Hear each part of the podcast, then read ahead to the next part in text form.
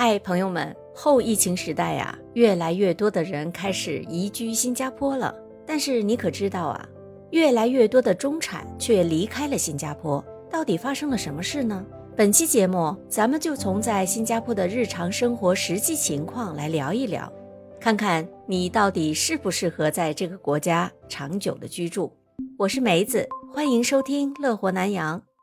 新加坡就是大家熟悉的东南亚地图上的一个小红点，但是它竟然和美国纽约并列，成为了全球最贵的城市。那么它究竟有多贵呢？我们先来看看住在新加坡的日常开销吧。在新加坡一年的开销能达到多少呢？早前有位中国妈妈在某红书上算了一笔账，他们一家人每个月的开销达到了惊人的一点五万新币。大概七点八万人民币，算下来呀，一年的开销接近一百万人民币呢。这位中国妈妈有两个孩子，平均每个月在学费上就要花掉两千四百新币，还有两套房子，每个月的房贷是四千新币，养车每个月一千七百七十新币，再加上每个月给女佣一千新币，还有零零总总的项目，一个月的开销就要至少一点五万新币了。那么，如果照着这样的生活标准住下去，还真是住不起了。孩子升到国际小学的话，一年的学费怎么也得四万新币左右，大概二十一万人民币，又是一大笔开支啊！难怪坡岛好多外国人都说，如果你不是超级富豪，在新加坡真的是待不起了。我们再来聊一聊在新加坡的房租吧。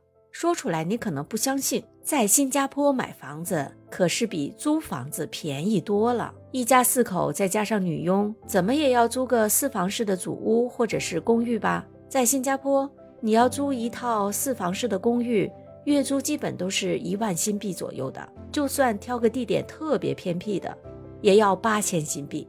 就算是物美价廉的四房式祖屋，月租也要四千新币。还只能每个月帮房东还房贷，所以在新加坡买房子啊，其实比租房要划算得多。要不是身份不允许，许多在坡岛外籍打工人宁愿买房子，也不会选择租房的。可是，在新加坡，如果你要买物美价廉的祖屋的话，必须要有新加坡永久居民的身份才可以。说完了房租，咱们再说说吃的吧。现在一个人去吃一顿肉骨茶，要花上二十新币。相当于一百块人民币。可是，在几年前啊，一份肉骨茶配上一碗米饭，仅需要七新币，约人民币三十五元，价格翻了三倍。早前呢，新加坡的一位艺人 Ho San Loon 在 Facebook 上面发文吐槽说，他在加冷一带的咖啡店啊，叫了一碗鱼片汤，不是什么豪华餐馆，都没有空调，四片鱼肉加上苦瓜，竟然要八新币。网传呢，他是个拥有五百万新元身家的富豪啊，他都嫌贵。要说新加坡的食物，最近两年涨价确实是涨得特别厉害。在市中心 CBD 附近的杂菜饭，一份肉加上两份菜的盒饭，甚至都要七到八新币。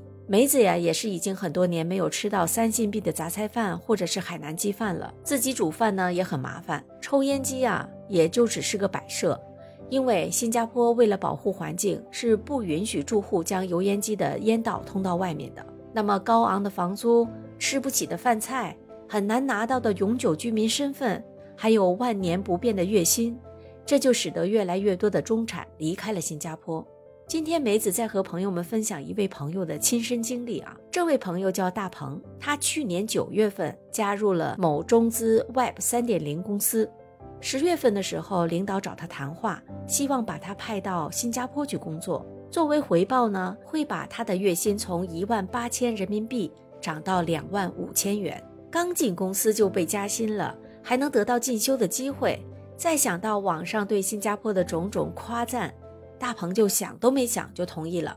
然而呢，理想很丰满，现实却很骨感。大鹏来到新加坡之后，才发现啊，两万五千人民币相当于四千九百新币，这样的月薪在新加坡根本就不够用。为了节省通勤时间呢，他在公司附近租了个公寓的房间，就一个房间哦，还不是主人房，不带厕所的，月租就已经是三千六百新币了。其实，在二零二二年啊，新加坡第四季度的房租指数已经达到了一百四十八点一，创下了历史来最高。新加坡的平均租金已经超过香港了。那么每个月扣掉房租之后，大鹏就只剩下了一千三百新币。再扣掉吃喝、车费、电话费等等开销呢，他每个月几乎都是月光，根本存不了什么钱。而且呢，新加坡的生活节奏特别快，工作压力又大。他经常需要每天上班十小时以上，下班了也没有什么娱乐活动，让他的精神状态就非常的差。从三月份开始啊，他的房租又涨了五百新元，这成了压垮骆驼的最后一根稻草。刚好啊，当时大鹏的公司在搞裁员，大鹏主动申请被裁，拿到了两个月的补偿金之后，他迅速买了机票回国了。上飞机之前，大鹏发了一条朋友圈，他说。如果不是顶级人才或者是大富豪，根本不配在新加坡生活。再见了，我的南洋梦。新加坡的淘金时代或许真的已经过去了吧？不只是大鹏，不少网友都哭诉啊，赚的钱估计得有百分之六十就交了房租。在新加坡赚的比国内多，可是生活质量却下降了。在国内基本人人车进车出，而在新加坡啊。一张最便宜的拥车证都要接近十万新币，在国内都能买辆 A 六了。没有钱，那在新加坡你就只能挤公交和地铁，而新加坡的地铁还经常出故障，感觉自己莫名其妙的从有车一族重回了公交加徒步时代，体验感倒退了。在新加坡赚的确实是多，可是物价也高呀。二零二三年二月份啊。新加坡的通胀率是百分之六点三，虽然和之前相比有下降，可是它还是处在十年的高点。有一位网友表示了，有钱人去新加坡啊，图的是政治稳定，那么中产去那儿折腾啥呢？连辆车都买不起。后疫情时代，各国大开国门，随着中国取消了入境检和隔离之后，机票也回归到了百元时代，逃离新加坡的中国人已经越来越多了。如果连中产都扛不住，那底层的劳动力只会更无力，房租就等于底薪了。但其实啊，梅子认为啊，也不必那么悲观，并非整个新加坡都很贵。要想找到适合的生活方式，同样很惬意。话又说回来了，新加坡真的很贵吗？是的，相比国内某些地方来说，确实很贵，但并不意味着整个新加坡都奇贵无比。每个人都有自己的生活方式。如果租金太高，可以换一个相对较偏的地方。反正新加坡就这么大，再偏也偏不到哪里。在食物上啊，新加坡政府也推出了专门的网站，可以在线查询物美价廉的餐饮。生活质量上，整个新加坡都是这样的生活，大家都会搭地铁、搭巴士，甚至是骑脚踏车的人也特别多，无所谓谁比谁高档。还有啊。在孩子的教育上，并非所有的学校都是这么昂贵的学费和生活费。同样有着相对价格合适、教学水平相似的好学校，给孩子找补习老师，也不是说只要贵的就好，合适才是最恰当的。